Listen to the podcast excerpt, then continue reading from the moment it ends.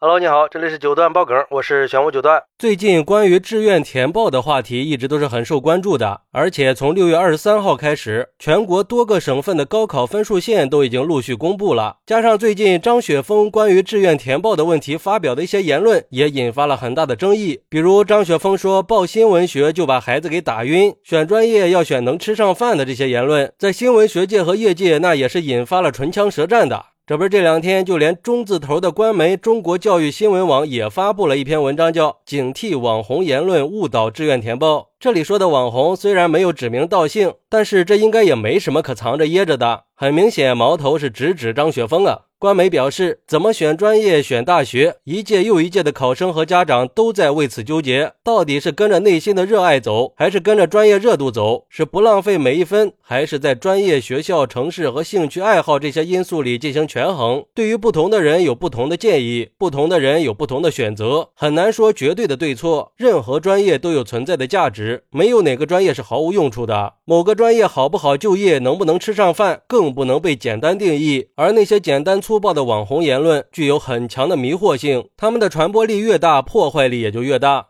在自媒体时代，人人都有麦克风，为了流量而哗众取宠的言论非常多，各种误人子弟的人生规划导师更是层出不穷。这些所谓的人生规划导师，凭借着对专业、高校和就业情况片面、肤浅的认知和了解，就对考生进行指导，是极不负责任的。看似是替考生的家庭考虑，实际上是把考生和他们的家庭往极端功利和短视的路上引导。是把部分群体的未来限缩在了狭窄的空间里，所以要警惕这些网红言论和网红导师的误导。我们需要的是理性、专业、负责任的声音，需要更多真正的导师站出来，给考生们正确的指引。这是主流媒体的责任，也是包括高校在内的全社会的责任。嚯，这言辞够犀利的啊！不过，对于官媒的这个说法，网友们还是有很大争议的。有网友认为，作为媒体，不该总是站在道德的制高点上说话，不要总是发鸡汤文，这样只会让人反感。总是把任何事儿都想得太过于高端了，完全不顾及一些普通家庭的情况。要知道，大学的很多专业其实就是完全没有和社会接轨的。比如说，土木工程的很多老师一直都鼓励学生去工地工作，但是很多人在工地里辛苦了一辈子，还得不到应该有的报酬，这就是土木专业冷掉的原因啊。所以说，务实才是王道，可以活下去才是王道。这就是为什么现在的人总是有怨气的原因。结合我自己的经历，我认为张雪峰的视频对考生是非常有帮助的。基本上都是从出来找工作和考生的家庭情况入手，这是很好的呀。因为对于底层的大学生来说，他们的首要任务就是活下去呀。至于梦想呀什么的，那都是奢望。那些高端的行业只能当做爱好，只适合有钱人去打发时间。毕竟对于学生来说，读了这么多年书，如果找不到工作，那是很容易让人怀疑学历的重要性的。而且对于大部分考生来说，想过人生规划的那是极少数的，大多数都是迷茫的。他们对各个专业没有深刻的认识，对相关的工作更是不了解。靠考生和家长确实是很难填到可以让自己以后满意的志愿。而张雪峰的讲解就能帮那些迷茫的考生避开这些坑。在现在这种就业形势下，就需要这种专业人士的讲解。不过，也有网友认为，不怀疑张雪峰网红的专业性，但是我怀疑他对教育这个行业的资格性和专业性。张雪峰一直都在嚷嚷着有人要搞他，也不知道他自己说过的这些话搞了多少人啊！网红的逻辑不一定是对的，而他网红的气势永远是满屏的。我们要想清楚他能带给我们什么，这是最值得验证和思考的问题。那些给他摇旗呐喊的人，真正把他当做一个专业指导去研究他的建议的，能有多少啊？无非就是看到了他义正。言辞的平民立场，看到了他怜悯普通人的心肠，看到了他挑战传统和权威的网红气质而而已。用罗翔的话说，就是当你完全相信了一个人的时候，你会觉得他说的每一句话都很有道理，全是金句。但是张雪峰他就是个网红呀，他就是靠一张嘴吃饭的，只是一个教别人在普通人的圈子里活着混饭吃的人。可是他制造了多少就业焦虑呀，扼杀了多少梦想呢？而且每年一到志愿填报的时候，都会出现这种人，凭借着自己的一张网红嘴去指点江山，为了流量，用自己不一定正确的判断去误人子弟。所以说，像填报志愿这样的事儿，还是让网红们闭嘴吧，不能让这种没有任何价值的自我感受去混淆视听了。看来这网友们的争论还很激烈嘛。不过我觉得呀，这填志愿它是个人生大事儿，甚至可以说在某种程度上决定了一个人的一生。所以我觉得，在这个信息满天飞的信息时代，在接受各种信息的同时，我们一定要有自己的判断。填志愿也一定不能被任何人牵着鼻子走，毕竟这填志愿选专业那是需要考虑多种因素的。当然，职业规划也是需要考虑的一部分，但是个人的兴趣爱好、个人的性格特性和自身的家庭背景、身体条件，那都是需要考虑的。还是多和父母商量商量，扬长避短，选择适合自身特性的学校和专业。当然，如果为了规避风险，而且条件允许的话，去找专业的志愿填报机构也是可以的。再一个就是网红导师说的话。有时候也不是说都不能听，只是他们说的话其实也并不适合普通人。我觉得呀，他们说的话只适合那些心里已经有明确规划的考生。我觉得对于网红导师的一些建议，家长们和考生们还是要提高辨别能力的。当然，如果高考分数确实够高，有足够的底气的话，那也是可以考虑的。最后，也希望所有的考生都能够步入自己心仪的大学和理想的专业。好，那你觉得那些网红导师的言论会误导志愿填报吗？快来评论区分享一下吧！我在评论区等你。喜欢我的朋友可以点个订阅、加个关注、送个月票，也欢迎点赞、收藏和评论。我们下期再见，拜拜。